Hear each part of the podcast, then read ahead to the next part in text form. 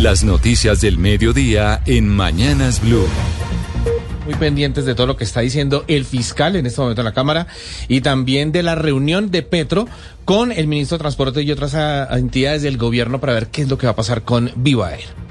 Vamos a hablar de Humberto de la Calle, senador del partido eh, Alianza Verde, o por lo menos no, él era, él estuvo como candidato de la coalición de la Alianza Verde y que, ¿por qué? Porque cuestionó el estatus político a la segunda Marquetalia y asegura que es una bofetada a quienes firmaron el proceso de paz durante el gobierno de Juan Manuel Santos. Es Lobodan Wilches. Como usted lo señala, durante un foro académico que se cumple aquí en el Gimnasio Moderno, el congresista le envió un fuerte mensaje al Gobierno Nacional sobre la posibilidad de entregar ese estatus político a la segunda Marquetalia de Iván Márquez. Humberto de la Calle fue muy contundente al señalar que se debe pensar primero en la reparación y no repetición de las víctimas. Yo creo que es muy desalentador decir, los que sí cumplimos, vuelvo al tema de la ley del sapo, nos va a salir adelante este porque ahora el gobierno parece que va a decir, yo creo que el doctor Prada lo ha señalado simplemente como hipótesis, que se sientan a negociar con Márquez. ¿Qué? ¿A negociar qué? Ese señor firmó 320 hojas, ¿qué es lo que falta ahí? Y le vamos a dar el gusto de que entonces si termina negociando, los 13.000 de Timochenko que han cumplido, pues sencillamente sufren una bofetada. Pero en lo jurídico, en mi opinión, el gobierno dice que está buscando soluciones. Es inviable. Pues ahí está la declaración, Camila, de Humberto de la Calle, el congresista, diciendo que es inviable otorgar este estatus político a la segunda marca Italia.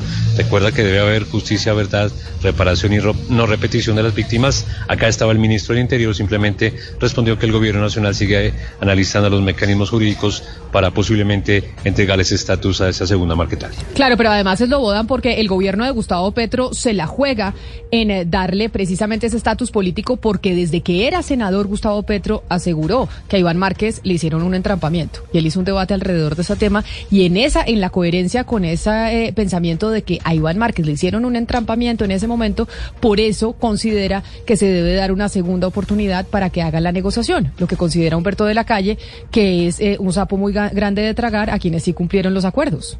Pues Camila, es lo que dice Humberto de la Calle e insiste en que pues obviamente no existe ningún mecanismo jurídico para él y que es un tema totalmente inconstitucional. Y pues se le pasa la pelota al gobierno y como le digo el ministro del Interior apenas se señaló que se siguen estudiando los mecanismos jurídicos para dicho objetivo.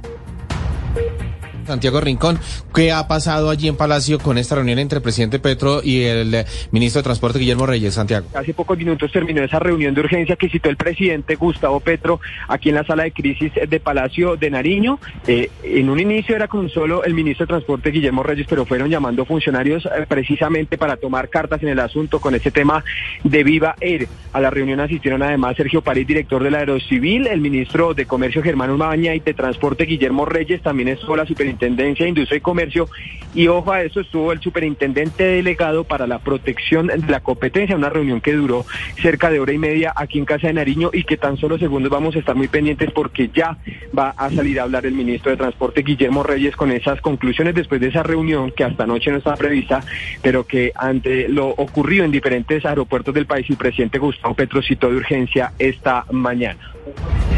Santiago, estaremos pendientes entonces de usted cuando salga el ministro Reyes a dar las conclusiones de esa reunión. Por lo pronto, concentrémonos en la calidad del aire de Bogotá porque ha ido mejorando durante las últimas horas. Ya hay estaciones incluso que empiezan a reportar condiciones favorables. Sin embargo, sigue la alerta en toda la ciudad, en el especial en el sector de la Sevillana. Felipe García. A esta hora la red de monitoreo de calidad del aire de Bogotá reporta condiciones moderadas en 17 de sus 20 estaciones, mientras que en la de Carvajal Sevillana, esto en el sur de la ciudad, está el aire regular y en Usme ya reporta condiciones favorables. Si bien los incendios forestales, dice la Secretaría de Ambiente, que se presentan desde hace varios días en diferentes regiones del país, siguen incidiendo en la concentración de contaminación, los patrones de vientos y las lluvias de los últimos días han permitido que este material particulado se disperse y estén bajando los niveles de contaminación en la ciudad. Sin embargo, entonces, dice la Secretaría de Ambiente Carolina Rutia que la alerta fase 1 en la ciudad se mantiene y en los próximos días se estará evaluando la situación para determinar si se toman medidas adicionales. Por el momento sigue entonces el uso de tapabocas obligatorio en el transporte público y sigue también suspendido el pico y placa solidario en la capital del país. El Instituto Colombiano de Bienestar Familiar y el Ministerio de Educación condenaron la muerte de un menor de seis años en el departamento de Nariño, donde fue agredido por su padrastro y falleció más tarde por la gravedad de sus heridas que se dieron con un arma blanca. Oscar Torres. Ayer se dio a conocer el fallecimiento de Leonel Santiago Landazuri, un niño de tan solo seis años que cursaba primero de primaria en la institución educativa del municipio de Ricaurte en el departamento de Nariño. Según las versiones iniciales, el menor estaba en el colegio en las horas de la mañana hasta donde llegó la pareja sentimental de su madre y el hombre le causó graves lesiones con un arma blanca. El menor había sido llevado al centro asistencial más cercano, pero por la gravedad de las heridas perdió la vida más tarde. Ante este hecho, el Ministerio de Educación rechazó lo ocurrido y ya tiene contacto con la Secretaría de Educación de Nariño para analizar la información que se tiene sobre estos hechos.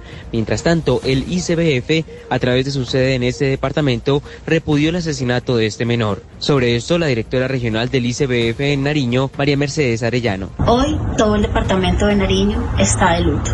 No existen palabras para expresar el dolor que como sociedad sentimos frente a la pérdida de uno de nuestros niños. Absoluta solidaridad con su familia, especialmente con sus padres y hermanos, frente al fallecimiento de su pequeño Santiago.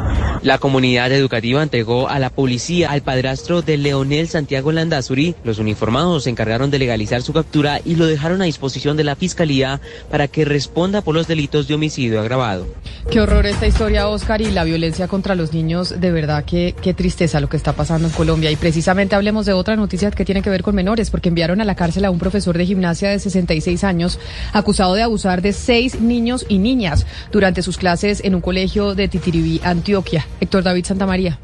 La decisión del juez de control de garantías de enviarlo a la cárcel es por el delito de actos sexuales con menor de 14 años en concurso homogéneo y sucesivo. La investigación de la Fiscalía indica que entre los meses de julio y diciembre del año pasado, este profesor de 66 años aprovechó su clase de gimnasia artística para abusar de seis niños en edades entre los 5 y 11 años en la cancha del municipio donde habría tocado sus partes íntimas y también besó a varios de ellos. De acuerdo con el director de Fiscalías en Antioquia, Daniel Parada Bermúdez. Entre julio y diciembre del año 2022, el hombre habría aprovechado su condición de docente para realizar tocamientos de carácter sexual a seis menores en el municipio de Titiribí, suroeste antioqueño. A pesar de las pruebas y la captura, el docente no aceptó los cargos imputados.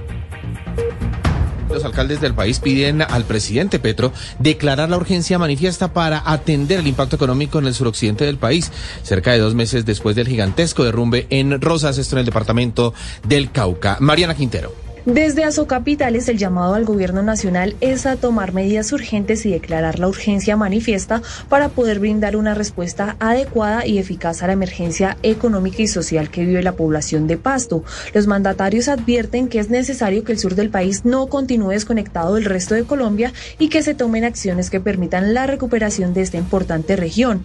La urgencia manifiesta permitirá desembolsar mayores recursos que permitan no solo atender a la población afectada, sino dinamizar la economía. Según cifras de la Asociación Colombiana de Camioneros de Nariño, el gremio en su totalidad ha perdido 350 mil millones de pesos, mientras la Cámara de Comercio de Pasto estima que el 30% de los comerciantes ha cerrado sus negocios por la emergencia y sus pérdidas económicas superan los 1,6 billones de pesos. Al menos 50 mil personas han perdido sus empleos. La noticia internacional. Richard Pebori, que es el epidemiólogo de la OMS, dice que tenemos que prepararnos por si el virus de la gripe aviar se propaga de persona a persona. Él es el jefe de patógenos de alta amenaza de la Organización Mundial de la Salud y pidió a la población que se aleje de los animales moribundos. El continente europeo sufre la peor epidemia de gripe aviar en su historia, con más de 50 millones de aves de corral sacrificadas en un año. Mientras tanto, en Latinoamérica, Argentina suspendió la exportación de productos avícolas y Ecuador decidió mantener la alerta de gripe aviar hasta finales de mayo. La noticia deportiva. La noticia deportiva a esta hora llega desde Los Ángeles, pues se conoció que la familia del fallecido Kobe Bryant, leyenda de Los Ángeles Lakers, recibirá una indemnización de 29 millones de dólares por parte del condado de Los Ángeles, luego de que los socorristas que llegaran primero al lugar del accidente filtraran fotos del siniestro en el que falleció tanto Kobe como su hija Gianna. Vanessa, la viuda de Bryant, ganó la demanda por daños emocionales causados a la familia.